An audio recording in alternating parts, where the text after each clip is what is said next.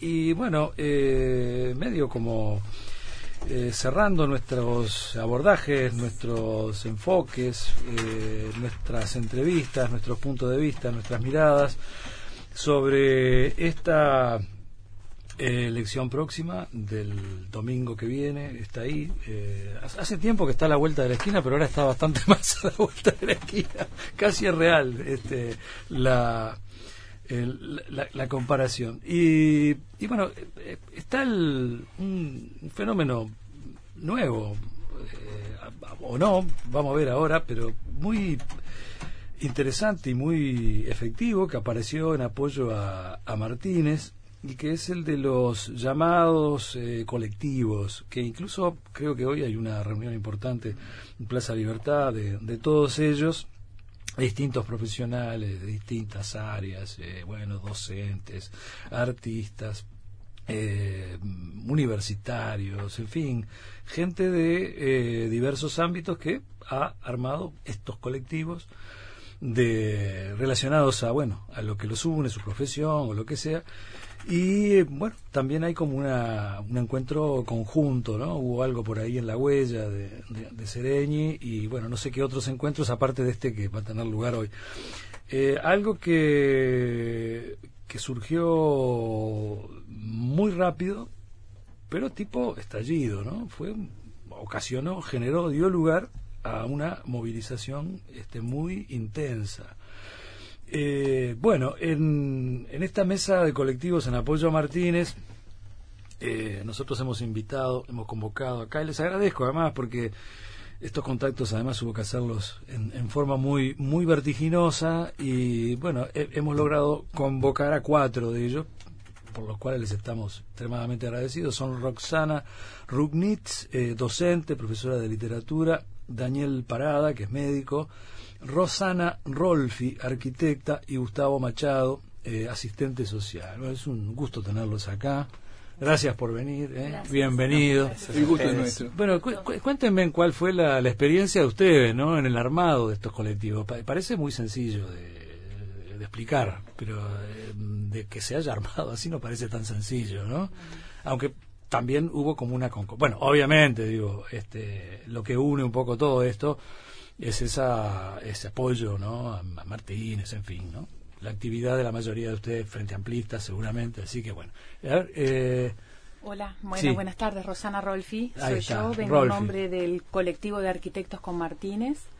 Este, lo primero que quiero puntualizar este, es que nosotros somos un grupo que, como su nombre lo dice, somos un colectivo de arquitectos que apoyamos a Martínez para la presidencia. No somos todo el conjunto de los arquitectos, no están con nosotros eh, la representación gremial del colectivo de arquitectos, que es la SAU, ni está con nosotros la Facultad de Arquitectura como organismo que imparte la enseñanza de la arquitectura. Somos un grupo de arquitectos independientes que trabajamos en diversas áreas y que entendimos, llegado un momento, que las realidades que se estaban mostrando eh, en la televisión, en la comunicación en general, los argumentos que se estaban usando en campaña no condecían con lo que nosotros veíamos en nuestra práctica profesional. De forma casi espontánea, como todos los grupos que escuché surgieron este, de colectivos, bueno, eh, por un WhatsApp se dispara, se prende la mecha y a partir de ahí fue arrollador. ¿Cuál fue el primero? ¿Cuáles sí, yo en, en, el particular mío sí lo digo fue, este, somos cuatro amigas arquitectas hace muchos años que compartimos nuestra experiencia en arquitectos de la comunidad. Mi marido es médico y hacía unos días que se había formado el colectivo de médicos y yo lo estaba escuchando y en eso veo una entrevista en la televisión donde se dice una eh, no sé si es una mentira, bueno, un dato de la realidad que no era absolutamente para nada con, con, con, con lo que está pasando en arquitectura y escribo a este grupo de WhatsApp de mis amigas y digo, ¿por qué nosotros no? ¿Por qué nosotros no podemos salir a, decir lo que sentimos que se está viviendo en el área de la vivienda, un área tan, este, ¿no? tan sensible para la población, de asentamientos irregulares, en fin. Temas ¿Qué fue lo que viste? ¿Algún dato? Sí, sí, que, que habían crecido los asentamientos irregulares en el país. Un dato que yo sabía, sabía que no era cierto no solamente sabía, sabía que se había trabajado con una calidez humana multidisciplinaria en, un área tan sensible que me indignó que se manejara con esa que no es en lo que yo trabajo, ojo, yo no trabajo en nada público, ¿no? Pero bueno, los arquitectos tenemos esa visión a veces para ver cómo se mueve el territorio y te dabas cuenta que le estaban, estaban faltando a la verdad o estaban mal asesorados, una de dos. Bueno, y ahí se prendió la mecha. En una semana y un día nosotros llegamos a más de 800 arquitectos, a recoger la firma de más de 800 arquitectos. Eh, en este tiempo que llevamos desde, esto creo que fue el 30 de octubre, hasta hoy vamos en 1250 habiendo depurado la lista porque no hay estudiantes, porque las personas tuvieron que adherirse voluntariamente con cédula de identidad, este, que también es otra cosa que se manejó hoy, que se apuntaba a, la gente de forma compulsiva y no es verdad, no es verdad. Los arquitectos, es más, mucha gente se apuntó y se bajó sintiendo que después iban a ser presionados en otros lugares con total libertad. O sea que es una lista genuina la de los arquitectos que estamos apoyando a Daniel Martínez. Sería difícil explicarlo de otra manera también, ¿no? Que no fuera así por una explosión de mucha gente que, se junta. Digo, no, no habría que explicarlo, ¿no? Sí, o la indignación, o la indignación frente a cosas muy raro eso. bueno, la otra Roxana, a ver. Bueno, hola, sí, es Roxana acá. Con X, vos sos con, X, la, anterior es con S. Bien, sí, bueno, nosotros eh, este, también un poco el llamado fue casi inmediato por vía de, del WhatsApp. El WhatsApp no dio lugar, eh, éramos tantos, tantos que inmediatamente empezamos a llenar las redes que tuvimos que pasarnos a otro sistema, Telegram, porque permitía más de mil personas. Y bueno, eh, este, en, nuestro, en nuestra situación había un pequeño dato. Éramos primero profesores los que estábamos haciendo la convocación, ¿no? Pero, eh, bueno, profesores de secundaria, profesores de UTU, profesores de universidad, eh, estábamos haciendo la convocación y aparecieron los maestros y aparecieron este, educadores. entonces, el, ya el título profesores con Martínez no nos quedaba, no correspondía con la realidad, por eso pasamos a llamarnos trabajadores de la educación con Martínez, mm. porque incluso este, no necesariamente abarca la docencia directa, sino también la docencia indirecta. Eh, este, y bueno, nos organizamos eh, inmediatamente con, por comisiones. Eh, la huella desbordó el día que fuimos. También como ustedes, como los arquitectos, cuando hicimos la carta, este, bueno, pasamos los 1500 fácilmente y hubo también que poner el nombre, poner la cédula, este, hacerse cargo de los que estábamos ahí. A nadie se le dijo que era este, necesario hacerlo, cada uno tuvo la voluntad expresa de estar o de no estar a la hora que entendió eh, oportuno retirarse, que por supuesto eh, sucedió. Eh, este, así que los que estamos, estamos por la libre voluntad, eh, entendiendo que en estos años eh, la educación ha sufrido el la, la, construcción permanente, social, eh, política, de que esto es un desastre, de que ya no damos para más, de que eh, se viene de todo que les abajo. pida los salarios y aún así la cosa exacto, y que los profesores somos todos, este, no somos capaces de, de, trabajar con los gurises y solo queremos eh, ganar más. Y, faltar, y, faltar, y faltar, y faltar, exactamente. En ese imaginario que se ha ido construyendo y no digo que la que, nuestro colectivo que nuestra profesión no tenga eh, problemas como la tendrá todos y, este y, caminos que, recorrer para mejorar y solucionar, por supuesto, pero que hemos venido profundizando un trabajo de inclusión, un trabajo, pero de una inclusión verdadera, ¿no? Cuando nosotros, em, cuando se empezó a trabajar con este tema de la inclusión, por ahí se generaba esa discusión de esto no es inclusión, es un asistencialismo que eh, junta urises de todos lados y no se puede lograr, no tenemos las herramientas para trabajar. Sin embargo, se fue profundizando en una inclusión verdadera, en un trabajo sobre derechos humanos, en donde se garantice a todos nuestros estudiantes el derecho al trayecto educativo porque no es cierto, más allá de que la Constitución dice que todos somos iguales ante la ley, que todos estamos, este, tenemos los mismos derechos eh, a estudiar eh, y a gozar de, de, estos derechos, eh, de una educación gratuita, laica, obligatoria, en la realidad yo soy profesora hace alrededor de 20 años, la realidad no era esa. Había, teníamos muchos estudiantes que eran permanentemente expulsados de nuestro sistema educativo por un montón de razones, por, eh, este, por temas de género, por temas étnicos, por temas sociales, económicos, eh, eh, eran permanentemente expulsados no directamente, pero sí de, eh, a través de determinadas gestiones que eh, este, sustentaban una política educativa para eh, unos pocos. Y claro, en, en, ese, en ese criterio, en ese discurso teníamos una educación para unos pocos que egresaban con bastante facilidad del sistema. Ahora la matrícula explotó tenemos una educación desbordada. Se ha construido, se han construido liceos, tenemos tecnología en los liceos. Yo trabajo en el privado también y tengo la misma tecnología en el liceo público que en el liceo privado. Eso yo no lo tenía antes y siempre trabajé en los dos subsistemas. Las salas enteras, con las pantallas, con las Las salas, con las pantallas. Informa Exacto, ahora tenemos acceso a la tecnología, tenemos wifi, tenemos este, posibilidades de que los chiquilines tengan eh, otros niveles comunicacionales con lo fundamental que es eso, que garantiza realmente una democratización de la información, del acceso a esa información.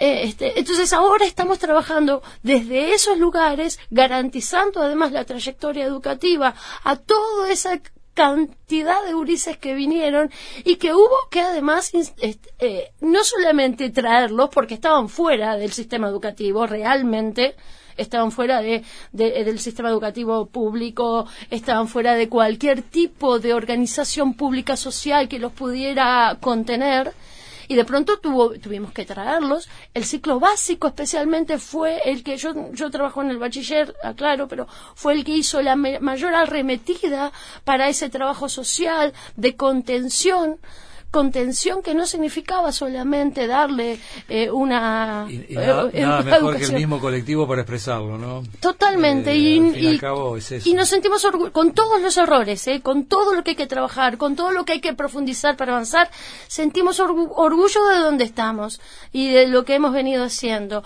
Y que, sin duda, hay que este, sistematizar esto y por eso no hay que perder este camino. ¿no? El problema es perder estos, estas posibilidades. Tenemos, estuvimos con, Roxana y con Rosana. Eh, ahora tenemos una tandita y volvemos con eh, Daniel Parada y con eh, Gustavo Machado también. Este, seguimos, en, seguimos en ronda conociendo y profundizando y escuchando a estos colectivos en apoyo a Martínez. Vamos a una pausita y ya volvemos.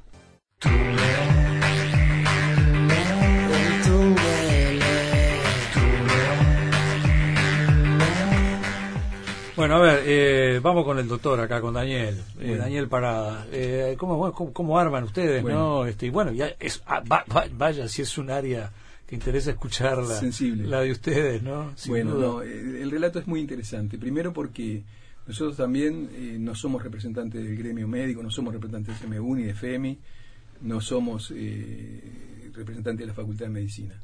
Y además, lo interesante es que surge por, en un grupo de médicos jóvenes son los médicos jóvenes que, se, que empiezan a, convocarse entre ellos a través de las redes y empiezan a formar un grupo de todos aquellos que estuvieran para apoyar la candidatura de Daniel Martínez. Eh, rápidamente tuvo que dejar WhatsApp, que fue el que se, el que se usó, y pasar a Telegram, porque hoy estaba mirando Estamos en 1663 médicos. Andan más o menos ahí sacándose. Usted, ustedes sí que andan un puntito sí, un puntito no. Andamos en 1663 médicos. Este, eh, fue, una, fue, una, organización. yo soy de los que piensa que nace espontáneo. Digo, acá eh, son eh, mucha gente militante. Lo que sucedió que se vio en amenaza el ah. Sistema Nacional Integrado de Salud. Y creo que todos sentimos lo mismo.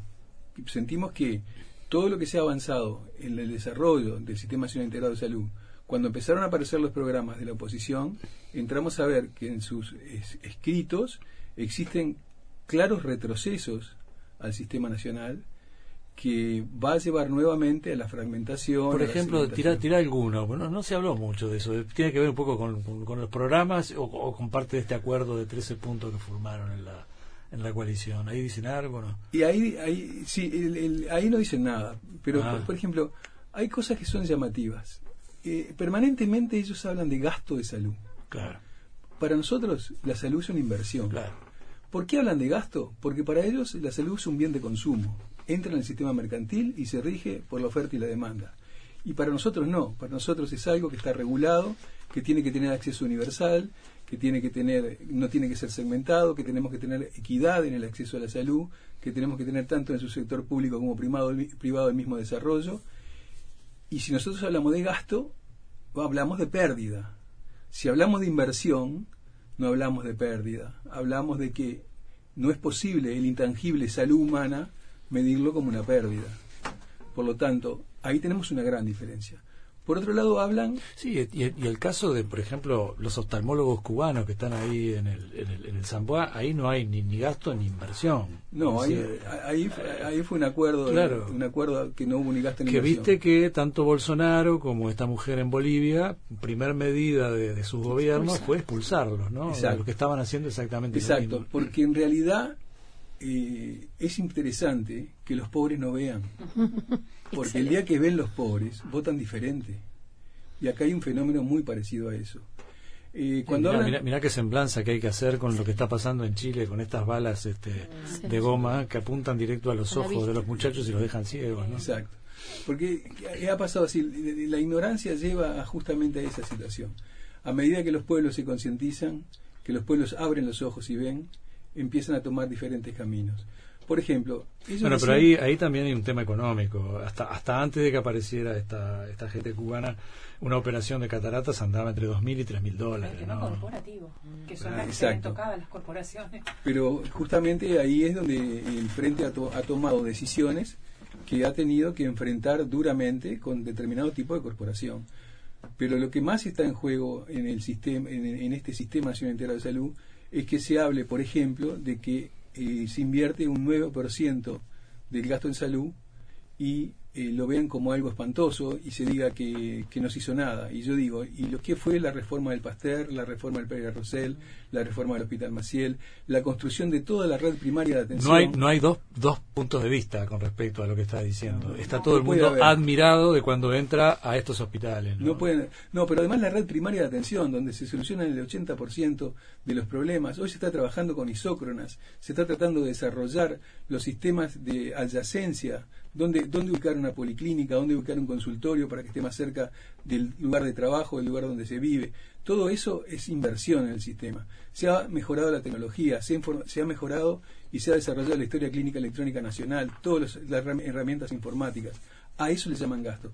La OMS dice que para que un sistema sea bueno, tiene que invertir más del 6% en, en el gasto público y tiene que el usuario tener un gasto menor al 20% del gasto directo.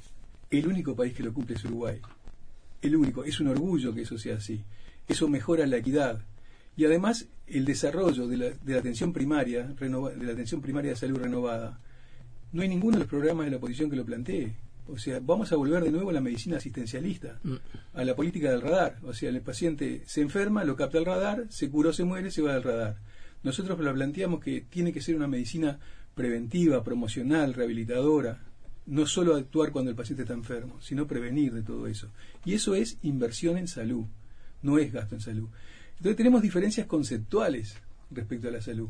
Y esto fue lo que sintió, sintieron los médicos, sobre todo los médicos jóvenes, que después nos agarraron a nosotros, que somos más viejos, casi distraídos, y nos integramos a trabajar con ellos. Y surge, surge casi muy rápidamente, luego de una reunión que convocan las licenciadas de, de enfermería y los auxiliares de enfermería en la huella de Sereñi, donde fuimos invitados también el resto de los trabajadores de la salud. Ellos se reunieron para ver eh, un poco qué, iban a hacer con, políticamente y a partir de ahí el colectivo médico se empezó a juntar, a agrupar y bueno, y fueron como el florecer de una primavera, ¿no? Este, se juntó todo el mundo. Bueno, vamos con eh, Gustavo, Gustavo Machado. Bueno, ustedes los asistentes sociales eh, y, mucho a raíz de, de, bueno, de lo que estaba hablando este, tanto Daniel como eh, creo que, bueno, eh, el Ministerio de Desarrollo Social eh, en algún momento vino por acá Marina Lismendi y tenían problemas para este, tenían más laburo para asistentes sociales, pero no encontraban asistentes sociales. Estaban todos laburando. Sí, este, si, es, si bien ese dato es cierto, este que, que ahora hay una situación casi de pleno empleo, sobre todo en el interior es más difícil, sobre todo conseguir colegas para trabajar. Este, justamente esta juntada que hemos hecho no tiene que ver con un planteo eh, corporativo. No, no, no, por supuesto. Porque trabajar con el dolor de la gente este, en contextos de gobiernos neoliberales ha sido mucho más difícil, que también había bastante trabajo, pero no había recursos, no había herramientas, quedaba la palabra casi. No, pero digo, es una, es una, manera de ver las cosas, ¿no? Es decir, eh, estaban trabajando por algo, por un cometido, ¿no? Es que lo, real es eso, que en el trabajo de los colegas y las colegas este, cotidiano hemos visto la transformación de la vida de la gente, ¿no? Y esa fue la reacción, a defender parte de esos cambios que se ha dado, que, que parecen en cifras, ¿no? Cuando se dice que se reduce la pobreza, se redujo de casi un 40 o un 38 a un 8% y la indigencia a menos de 1, este, parecen números, pero detrás de cada una hay cantidad de historias que conocemos y que vimos cómo se vinculan al trabajo formal, cómo mejoraron sus viviendas, cómo se vincularon a, respuestas de todo tipo que fueron como era un grupo de gente que estaba recibiendo una plata para ir corriendo a comprarse un celular. Exactamente y aparte eso no resuelve la vida de nadie o sea las transferencias monetarias son complementos generalmente a otras estrategias vinculadas al trabajo que desarrolla la gente o sea son montos tan bajos que inclusive lo que los dicen lo gastan en un rato, ¿no? Justamente quien acusa que esas familias se benefician de forma asistencialista de, de un Estado son familias que reciben por otros lados. De hecho, yo eh, siempre pongo el ejemplo. Yo tengo tres hijos, no cobro asignación familiar por mis ingresos, pero los deduzco del IRPF. Quiero decir que indirectamente el Estado me está haciendo renunciar a parte de lo que tengo que pagar.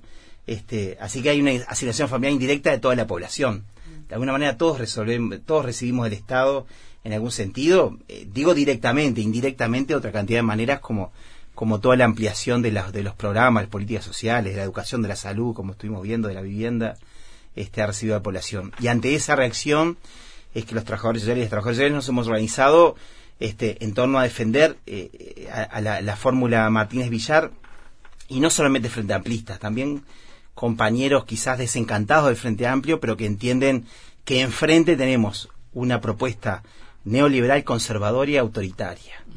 Y frente a eso nos preocupan las condiciones de vida de la población. No, nos eh, justamente es eso, ese pleno empleo que tenemos, este, no nos estamos preocupando por nosotros, sino estamos preocupando por las consecuencias que tiene, sobre todo por los más débiles. Y es por eso que, que nos estamos movilizando, estamos acercando, estamos conversando, estamos intercambiando. también que mm. tampoco este, se estaba eh, durante las campañas o por fuera de las campañas o de, manera mediática, todo eso no se estaba viendo. No, no se, ve, no se ve y aparte se entiende la seguridad, por ejemplo, como un problema exclusivamente vinculado con más represión o menos represión.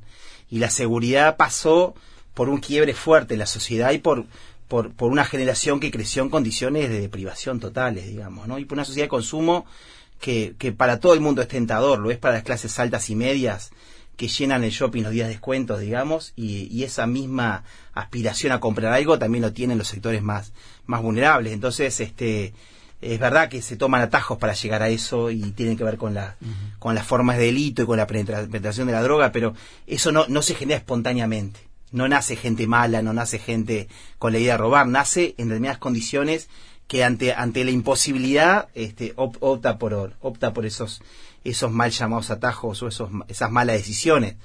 Pero que se, se avanza, avanzando en bienestar, seguramente reducimos condiciones de inseguridad, ¿no? No, no demonizando parte de la población. Y, y en ese sentido, el, el, el, programa del Partido Nacional parte de una idea de pobreza, que es una idea de que, de que el pobre es culpable de su pobreza, ¿no? Dice que la pobreza no es un problema de recursos, que es un, de falta de recursos, sino es falta de trabajar para obtener esos recursos.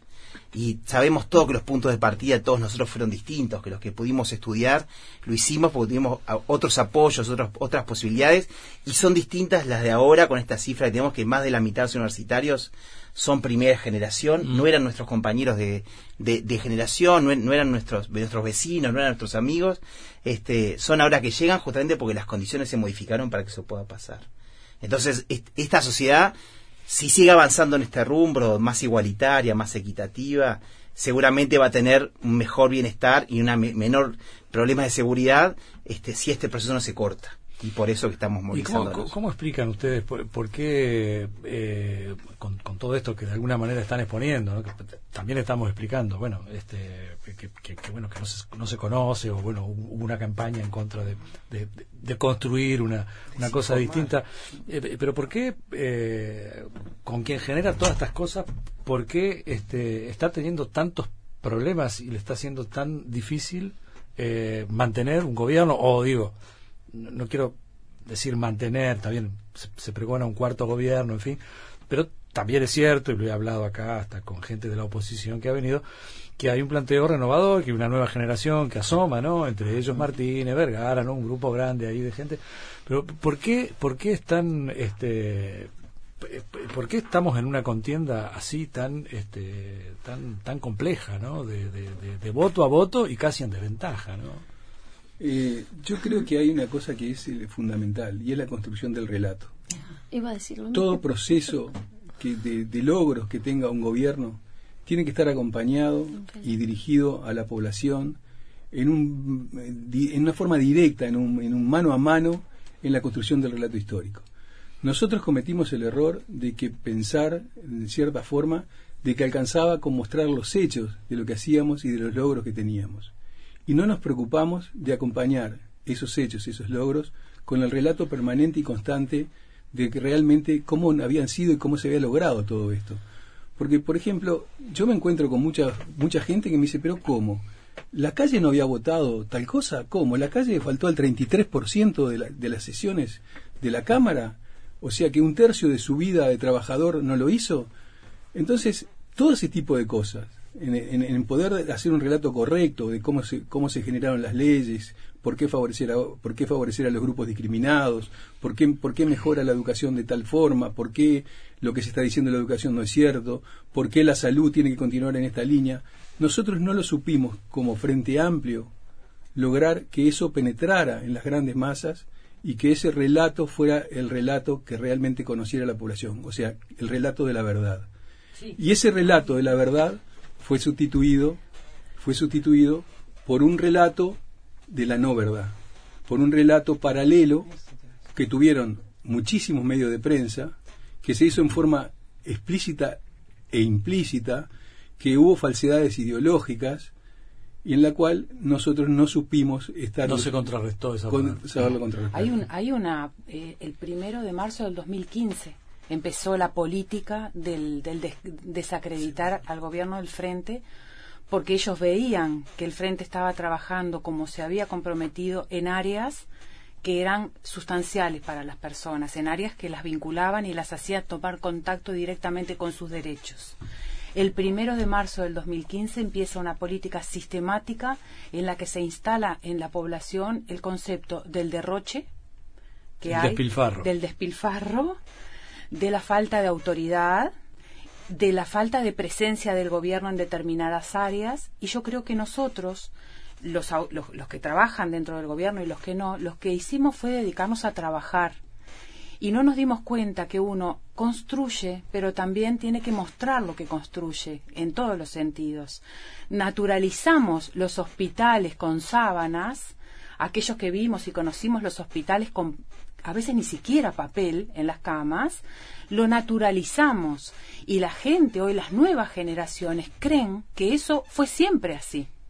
Y ahí es donde está el punto y que, siempre va a ser así, que también es eh, otro, probablemente, es otro la meritocracia, gobierne quien gobierne, la meritocracia, que es otra, gobierne quien gobierne, siempre va a ser así, eso no, va a cambiar. Exactamente, no entienden que la mesa está servida, pero depende quién te la atienda, que tú puedas hacer valer tu salario o no este es un, concepto que los jóvenes no, no manejan demasiado, algunos. a ver, Roxana. Sí, había una cosa que yo quería aportar a esto del relato, que es, es exactamente lo que se me disparó, ¿no? Este, Cristina Lustenberg vive diciendo, tenemos que generar relato de lo que se ha hecho y es lo que ha estado faltando, ¿verdad? Exacto. Eh, entonces, con respecto a esto, de que frente a este se ha construido otro relato, hay uno muy reciente que a, mí me, me, me generó un, un choque muy grande, ¿no? Este de se les acabó la fiesta.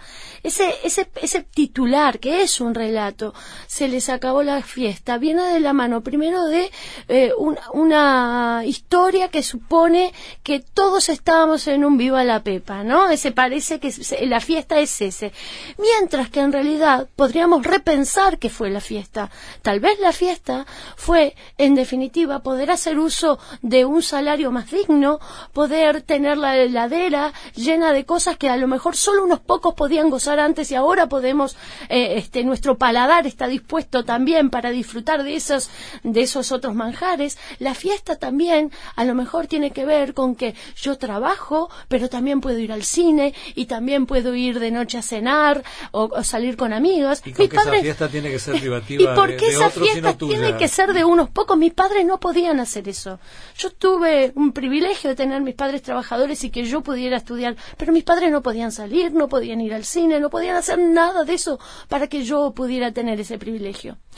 Y otra cosa, no olvidar que estamos hablando de 15 años como si 15 años fuera un siglo, ¿no?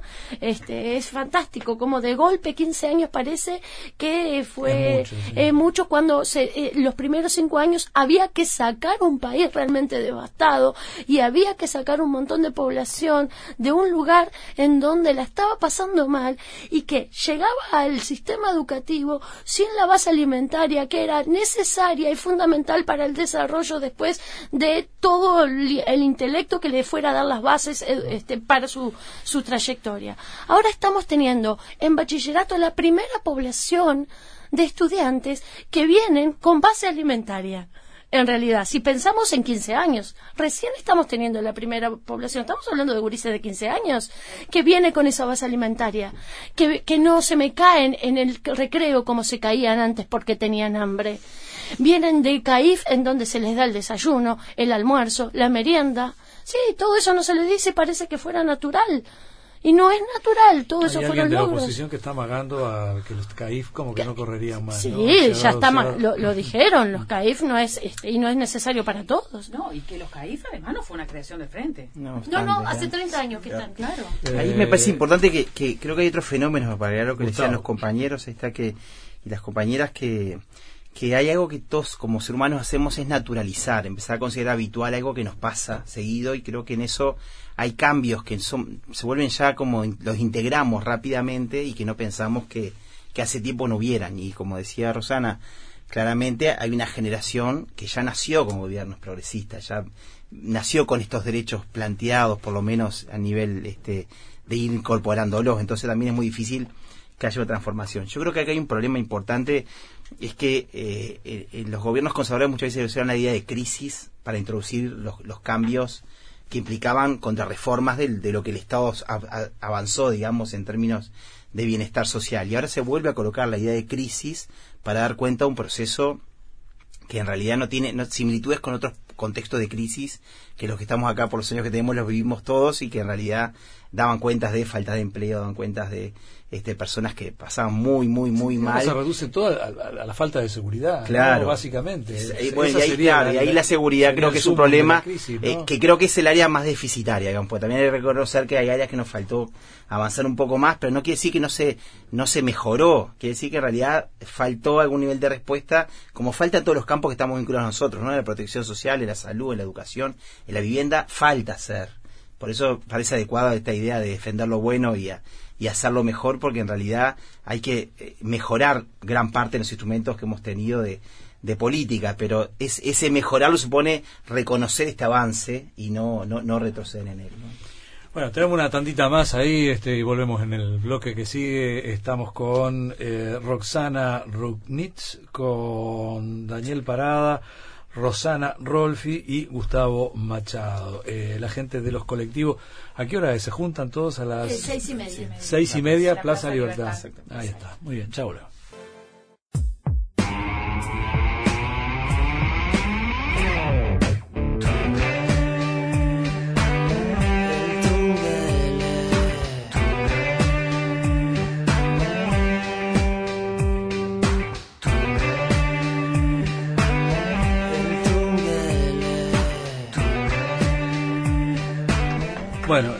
Ahí estaba pasándonos una idea, este, Daniel, eh, fuera de micrófono, pero bueno, la podemos hacer pública, ¿no? Pero antes de eso, este, nos llama el amigo Payare de Colonia, este, dice que tu padre era una eminencia en materia de medicina y que además este, fue amigo de Crotogini. No, es un tío mío. Ah, un tío tuyo. Un tío mío. Está bien. Bueno, te escuchamos. ¿En qué andabas? ¿Qué, estabas revisando? No, el, hecho de cuando uno habla, que, ¿cuáles son las diferencias con las, en la salud, con, el, con el, la coalición multicolor y, y nosotros? Y son muchas las diferencias. Si uno hace un estudio comparativo desde el cese de la dictadura, ¿no? De la caída de la dictadura, del 85 al 2005, ¿qué pasó? ¿Y qué pasó del 2005 hasta ahora? Son diferencias enormes. Por ejemplo, la creación del seguro del FONASA. Antes había 700.000 personas cubiertas y ahora hay 2 millones y medio. Ya ahí tenemos una diferencia abismal. No existía el PIAS. Hoy hablan del PIAS, el Partido Nacional y la, la coalición hablan del PIAS como canasta de prestaciones básicas el PIAS no es una canasta de prestaciones básicas. Están colando una idea en, otro, en otro objetivo. El PIAS es una canasta de prestaciones integral. Al paciente se le da todo lo que es necesario para la asistencia, no lo básico mínimo y el resto págueselo como era antes. Por ejemplo, no existía el formulario terapéutico.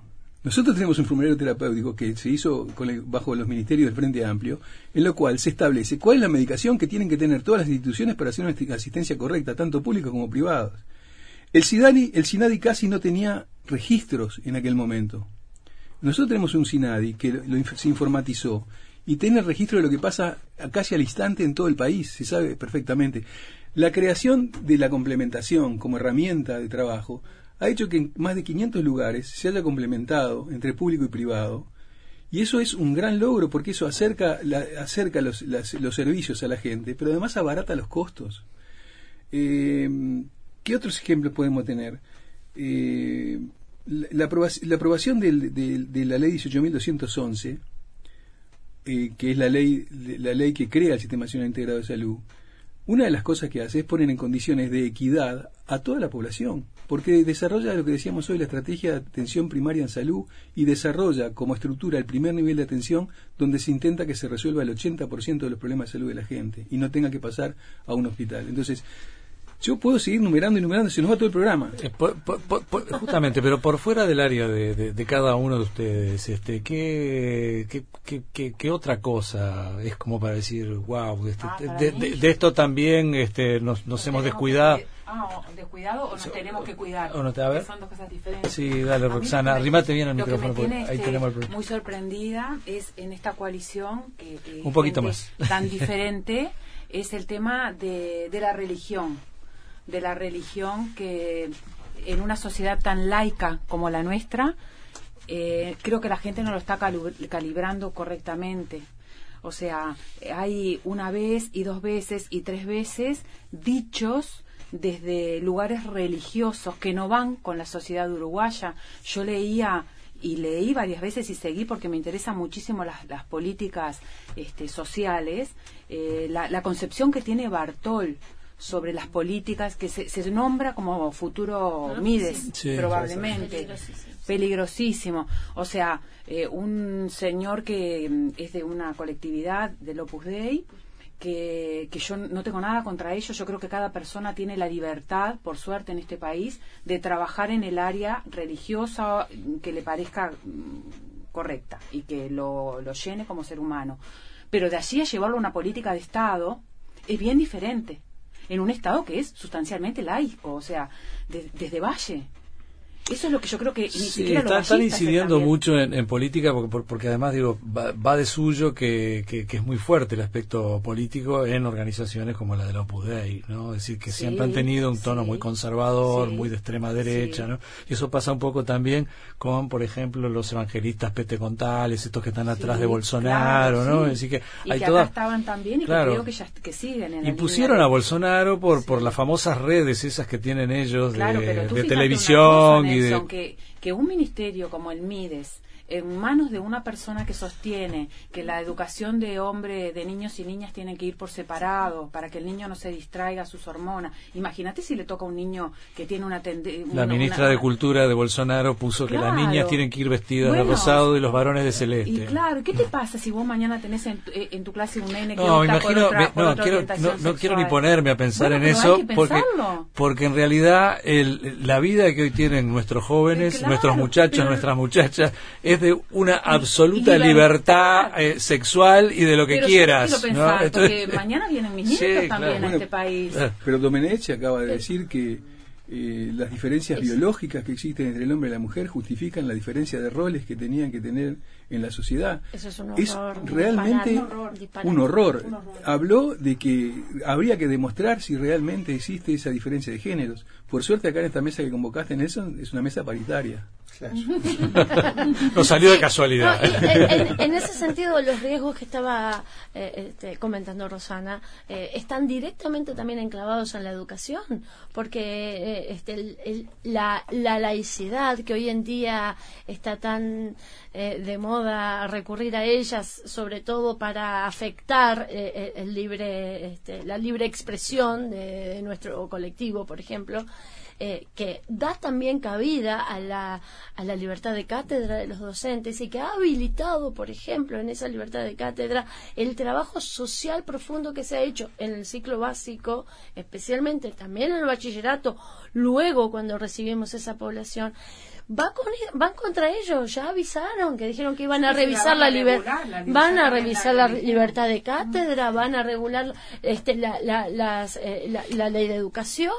Eh, bueno, e, esa idea trasnochada, y no puedo decirla de otra manera, me hago cargo, cualquier cosa, eh, de que sean los directores los que elijan a sus, a sus profesores que conlleva, bueno, todo el peligro del amiguismo, eh, del corte de visión. Es un elemento no visible y que se quiere igualar a todos, pero en realidad este, el acceso a, los organismos del Estado por concurso y la oportunidad de igualar a todos en esa, eso es es un cambio también que, que es bastante este, fuerte porque justamente supone que, que la competencia establece que el que le va mejor es el que puede trabajar este, ayer justo en el acto de Florida hablaba con una colega de, de Florida que estaba identificada con el Frente Amplio hace muchísimos años y me decía que en un concurso eh, a fines del, del, siglo pasado, digamos, si era un recuerdo viejo, de los fines 90, este, el director departamental del organismo que ella trabaja actualmente se metió en el tribunal y le dijo, esta persona no puede ganar.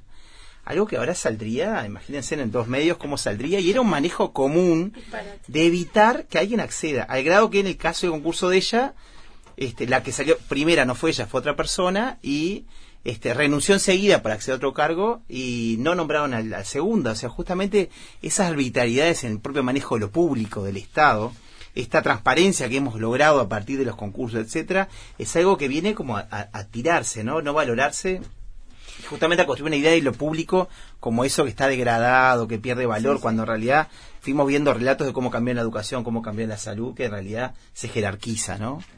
Bueno, se armaron colectivos de ¿cuántos son? Eh, básicamente no no en gente, ¿no? En, número de colectivos,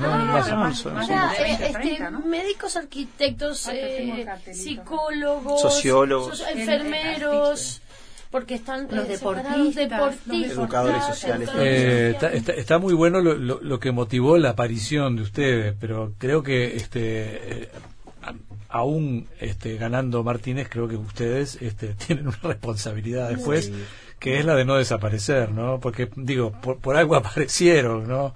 Entonces, bueno, vinimos a dar una mano ahora para, para apoyar, pero después sería muy importante, ¿no?